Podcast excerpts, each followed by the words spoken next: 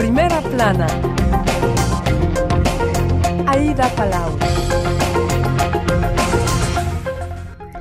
Bienvenidos a todos a En Primera Plana, un programa de Radio Francia Internacional y France 24, esta semana con la atención puesta en Ucrania cuando se cumple un año de la invasión rusa. Más concretamente, hoy nos interesamos por la destrucción del patrimonio. Hasta la fecha se han destrozado o dañado 240 sitios culturales. Nos acompañan hoy Ernesto Otones, subdirector general de Cultura de la UNESCO. Bienvenido. Hola. También estamos con David Gormezano, que es periodista en France 24 y que acaba de regresar de Ucrania. Bienvenido. Hola, Aida. Y con Delia Arunategui, que es periodista independiente especializada en economía. Muchas gracias, Delia. Gracias, Aida. La destrucción del patrimonio en Ucrania, consecuencia del conflicto o estrategia. Hoy en primera plana. Qué estupidez la guerra, decía el poeta francés Jacques Prévert hablando de la Segunda Guerra Mundial, pues la estupidez de los hombres y la guerra volvieron a Europa. El 24 de febrero de 2022, después de semanas de amenazas, lo impensable se produjo. Rusia atacó Ucrania. Un año después, lo que Moscú calificó de operación especial que debía resolverse en poco tiempo continúa. El balance es aterrador, decenas de miles de muertos, millones de refugiados y desplazados internos, ciudades destruidas y una economía muy golpeada y sobre todo muy pocas eh, perspectivas de que este conflicto se resuelva a corto plazo. Hemos recuperado algunas portadas. El francés Libération titulaba Lo impensable con la foto de la explosión de un misil en Kiev, eh, también el francés Léa eh, Hebdo eh, titulaba en esas portadas Érase una vez Mariupol con el dibujo de una playa llena de bañistas disfrutando del sol y el agua antes de la guerra. Lobs publica una edición doble, La loca historia del imperio ruso de Iván el Terrible a Vladimir eh, Putin. Y como les avanzábamos en medio del horror de la guerra con la pérdida de vidas humanas, está también la destrucción del patrimonio. El diario español El Mundo publicaba en noviembre pasado el gran saqueo de Gerson, afirmando que antes de retirarse de, esa ciudad los soldados rusos arrasaron con el patrimonio, robaron restos del general Potemkin, 10.000 piezas de arte de los museos, bibliotecas y hasta incluso animales del zoo. 240 sitios culturales de Ucrania han sido parcial o totalmente destruidos desde el comienzo de, esta invasión rusa en Ucrania en febrero del 2022. Ernesto Otone, ustedes desde la UNESCO monitorean esos daños del patrimonio. Cuéntenos qué se ha destruido en Ucrania. Bueno, las autoridades ucranianas van a decir una cifra distinta, las autoridades rusas van a decir otra cifra. Lo que nosotros hacemos es a través de imagen satelital verificar los daños de sitios culturales, sean sitios del patrimonio mundial inscrito, monumentos en la lista indicativa u otros monumentos que están en las listas nacionales eh, de Ucrania. Y lo verificamos para chequear que efectivamente a través de UNOSAT eh, UNITAR, que son la agencia especializada de Naciones Unidas en monitoreo satelital, no para el patrimonio generalmente, esto es totalmente nuevo, nosotros lo hacíamos esporádicamente, lo hicimos en Afganistán, en Mali, en en algunos conflictos en Yemen, en Siria, pero hoy en día eh, se armó una nueva plataforma que lo que hace es monitorear diariamente la destrucción y la revisión de imágenes de monumentos culturales, sean religiosos, sean monumentos, sean edificios históricos eh, eh, que están registrados como tales. Y efectivamente, lo que tenemos al día de hoy, un año después de la intervención y de la guerra, son 240 edificios verificados destruido, como lo dijo, parcial o totalmente. Eso significa que eh, hoy en día con la autoridad ucraniana, cuando estamos haciendo la visión de más largo aliento, que es la reconstrucción, una vez que el conflicto termine, significa que ya se está preparando y cuantificando eh, financieramente, pero también a nivel de cuál es la ayuda necesaria para eh, restaurar esos edificios y esos inmuebles. Comentaba antes de iniciar el programa que está en contacto mm, diariamente ¿no? con las autoridades ucranianas, con el Ministerio de, Cultura, ¿qué, les dicen? Con el Ministerio de Cultura y el Ministerio de Relaciones Exteriores, que son los dos que monitorean estos temas, ellos están muy preocupados.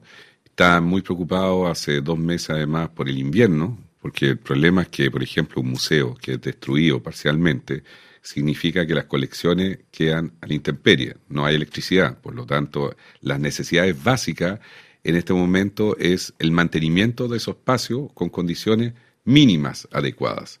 Entonces son generadores, biogeneradores, eh, todo el, tema de los monumentos, de cómo se resguardan, y finalmente está el famoso escudo azul.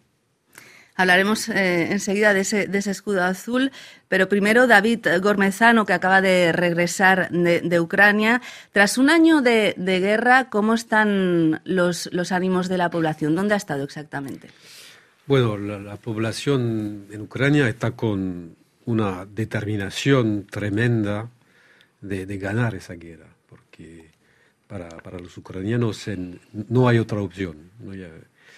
y mm, en un año el ánimo todavía está muy fuerte. Se, se, siente de vez en cuando un cansancio, un agotamiento, porque hay muchas familias que están separadas, hay en muchos, mucha gente tiene amigos, familiares que están en las zonas de, combates, en el, en el, este, en el, en el sur del país, y eso genera una, una ansiedad eh, muy fuerte. Eh, desde octubre hay poca electricidad en el país, hay, hay, hay cortes de, de, electricidad en, en, en, toda Ucrania. Pero mucho, muchos ucranianos dicen que esto que se adaptan a la situación, que hay, muchos generadores que, llegaron al país y, eso no es el, es, no es el tema principal, que, Putin puede seguir, atacando, y, bombardear la, infraestructura energética del país, eso no va a cambiar el ánimo. Eh, la gente se organiza, la, gente quiere resistir a la a la agresión rusa. ¿En qué ciudades ha, estado en este último viaje a Ucrania y ha visto un poco cambios eh, en las ciudades en cuanto al patrimonio cultural? No sé si destrucción, pero tal vez sí que se han sacado estatuas, ¿no? En este caso, estatuas eh, rusas eh, sacadas por las autoridades ucranianas. El, último viaje fue a Odessa y yo no conocía Odessa, así que descubrí esa ciudad que es realmente maravillosa, que es el, centro histórico es, muy impresionante, la, historia de, Odessa es, fascinante y, hemos hablado con, el, con los compañeros de Francia 24, con el alcalde de, la ciudad, que, tiene una historia muy particular.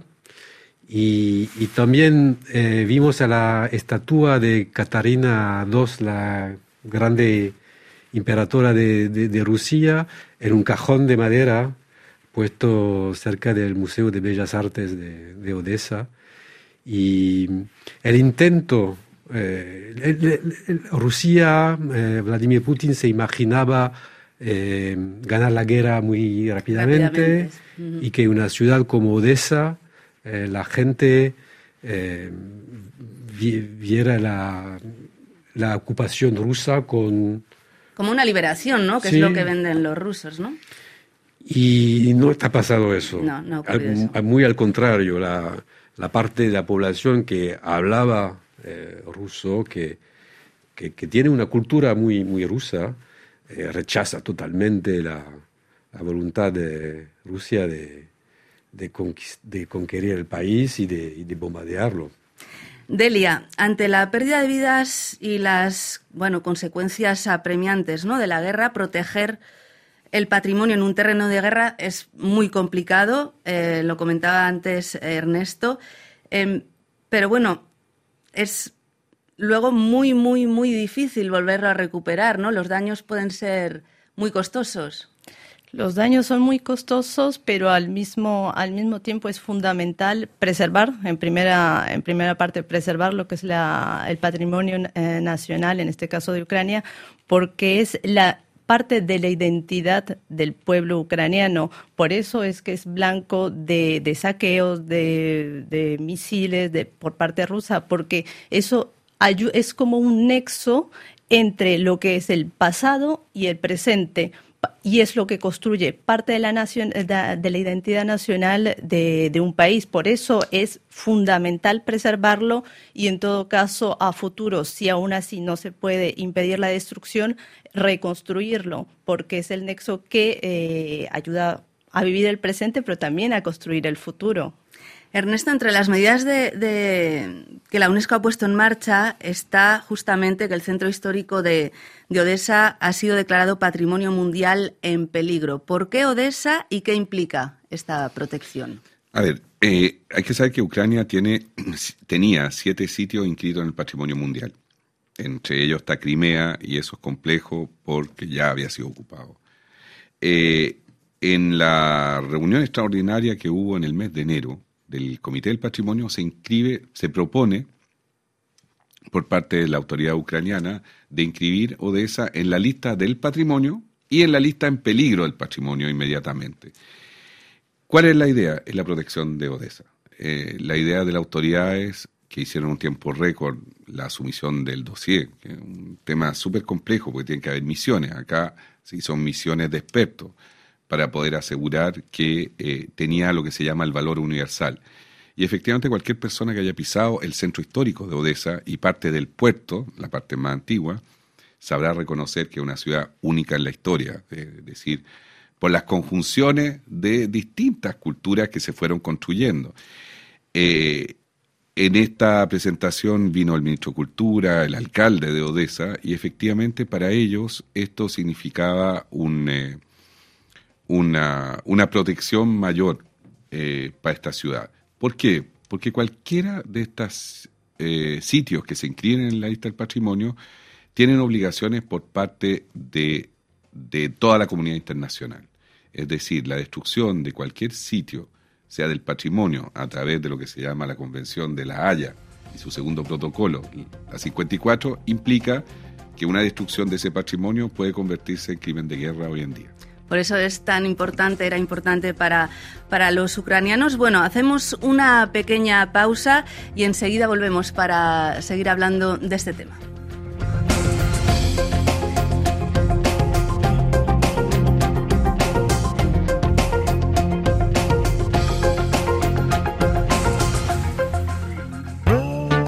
RFI kalo dɔnkili sugantilenw Acide arabe avec Sem Yildiz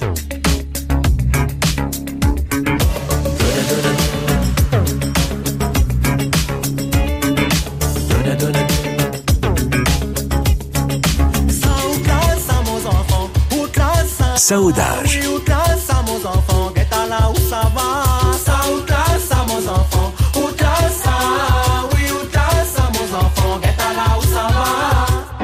Saina Manot avec Golden Bee. Bonjour Golden Akumo, Akumo Tofika. Moi je vis un rêve d'amour, c'est lui la nuit le jour. Ali. Soal Diaby.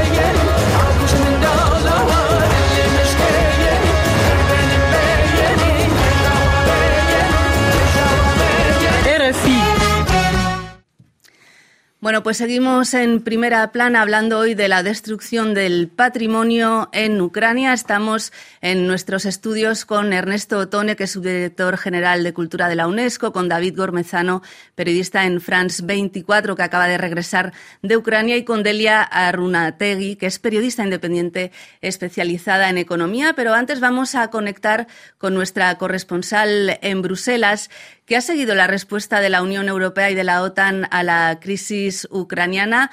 Buenos días, Esther Herrera, bienvenida. Es un placer estar aquí, muchas gracias. Bueno, concretamente, ¿qué ayuda ha prometido la Unión Europea para la reconstrucción posguerra en Ucrania? De momento no hay cifras concretas de cuánto se va a donar para la reconstrucción de Ucrania, pero la Unión Europea hasta ahora ha dado más de 60.000 millones de euros. Una parte, 18.000 millones, van directamente para hacer frente a los pagos eh, mensuales más inmediatos eh, del país. Paralelamente, ha donado unos 6.000 millones de euros para el envío de armas, un hito histórico en la Unión Europea. El pasado mayo, en una conferencia de donantes, se llegó a los 39.000 millones de euros, de los que participa la Unión Europea, un dinero que se considera un punto de partida para la creación de un un fondo fiduciario para la Ucrania en la que se irá añadiendo poco a poco dinero para una futura reconstrucción. Por último, la Comisión Europea se está preparando para utilizar una parte de los activos congelados del Banco Central de Rusia, aproximadamente unos 300.000 millones de euros, y también utilizar una parte de los activos congelados de oligarcas y también sus bienes para la reconstrucción de Ucrania, una medida que aún así es muy controvertida y que no convence a todos los países. ¿Qué problemas plantea que se planee financiar la reconstrucción con activos congelados rusos por las sanciones? La Comisión Europea plantea varias cuestiones. Recientemente propuso que se puedan confiscar los bienes de los oligarcas rusos si estos intentan esquivar las sanciones. Y esto, esquivar las sanciones, se convierta en delito. Pero todo ahora, ahora mismo está en manos de los estados que tienen que aprobarlo, los gobiernos lo están negociando y de momento no se ha hecho. La otra opción es utilizar los activos del Banco Central de Rusia para emitir bonos y el dinero que se genere de estos activos pueda servir para la reconstrucción. Esto permitiría que con un futuro final eh, de la todo el dinero se pueda devolver porque la legislación internacional así lo obliga. Todo lo confiscado se debe devolver siempre. El objetivo, según la Comisión Europea, es que luego en un futuro acuerdo de paz se acuerde también la cuestión de la reconstrucción entre las partes. En la última ronda de sanciones propuesta por la Comisión Europea, los Estados miembros deberán rastrear todos los activos y bienes de oligarcas para saber cuánto dinero hay exactamente congelado en la Unión Europea, que se calcula más o menos en el caso de los oligarcas, en unos 15.000 millones de euros. Aún así, muchos países tienen dudas porque no hay precedentes legales de algo parecido y teme que contravengan varias leyes internacionales. Son estas dudas legales que incomodan a varios países europeos, más aún cuando consideran que lo recaudado con esta confiscación de bienes ah, es una mínima parte en realidad de lo que necesita Ucrania. Muchas gracias, Esther Herrera, desde Bruselas. Delia, parece muy complicado articular esta ayuda a partir de dinero congelado por oligarcas rusos. Eh, hace falta más dinero aún así. ¿Cómo se piensa la reconstrucción cuando el fin de esta guerra parece aún bastante lejano eh, y con todas las urgencias humanitarias que hay? ¿no? Parece como que el patrimonio viene después. Por el momento, efectivamente, hay urgencias eh, que tienen cierta relación. Yo creo que se, evocó con anterioridad que, por ejemplo, para preservar las obras de artes que hay, que existen en un museo, se necesita cierto tipo de, temperaturas. Si hay falta de electricidad, por ejemplo, eso no se puede garantizar. Entonces, cuando se habla de una reconstrucción, se habla de una reconstrucción primeramente de las necesidades básicas para la población, es decir, la necesidad eléctrica, de suministro de agua, sobre todo eléctrica porque eh, también eh, incluye la calefacción. Todavía estamos en el invierno europeo y es una necesidad primaria. Eh, hay que hacer la diferencia. Yo creo que el presidente francés Emmanuel Macron hace poco, hace una semana, dijo que ni bien un territorio eh, reconquistado por Ucrania, donde, donde estuvo el, el, el, ejército ruso, tiene que comenzar la reconstrucción, pero definitivamente lo que hablan son de la reconstrucción de los de las eh, necesidades básicas, eh, totalmente. Una vez finalizado el, la guerra, ya se hablará de la reconstrucción del patrimonio, el cual también es fundamental para, para, para, el, para Ucrania. Lo comentábamos al principio en una de las portadas, los rusos se llevaron los restos del general Potemkin cuando se retiraron de Gerson, dijeron que se lo llevaban porque no estaban a salvo bajo control ucraniano. Sabemos que Putin, David, es un gran admirador de Potemkin porque fue él quien en el siglo XVIII conquistó territorios del sur y fundó ciudades como Odessa, Gerson.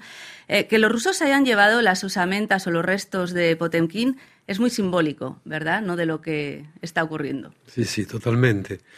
Y mm, el, ámbito cultural en Ucrania em, no, no, está parado por, por, la guerra. Y en los museos, en los teatros, y los artistas son muy activos en, la guerra. Aportan eh, como pueden su, su, contribución al esfuerzo de, de, guerra. Y me encontré en Odessa con el director del Museo de Bellas Artes, que organizó en las primeras semanas de, de la guerra la salida de, sus, de las colecciones del museo a un lugar seguro. Y insisto en decir, lo que pongo en este lugar seguro son obras de artistas ucranianos, pero rusos también. Porque lo que no queremos es que bandas de soldados incontrolados, porque hay, eh, saquen obras de, de, los museos para venderlo en el mercado negro. Eso es una, es una preocupación muy fuerte del ámbito, en el ámbito cultural en Ucrania al momento. Y es un problema que parece ser que, ya se está produciendo. Cuando se observa el caso ucraniano, nos acordamos también de cómo en otras guerras se destruyó el patrimonio cultural. Tenemos, por ejemplo, el caso de los budas gigantes de Bamiyan en Afganistán. Los talibán los volaron por los aires, tenían más de 1.500 años de, de antigüedad. También tenemos otros ejemplos, como en Tombuctú, en Mali. Los yihadistas destruyeron, entre otros, manuscritos preislámicos de un gran valor en Siria. Todos tenemos en mente la ciudad histórica de Palmira, completamente arrasada por el ISIS. Me acuerdo del jefe de, arqueología que se quedó para proteger y que fue decapitado. La destrucción no es solo la consecuencia de, un conflicto, la destrucción del patrimonio es una estrategia en el conflicto propio para borrar una parte de la identidad. Ernesto, en los casos que acabo de citar parece bastante claro pero en el caso de Ucrania es más complejo porque Ucrania comparte una historia con Rusia, ¿no?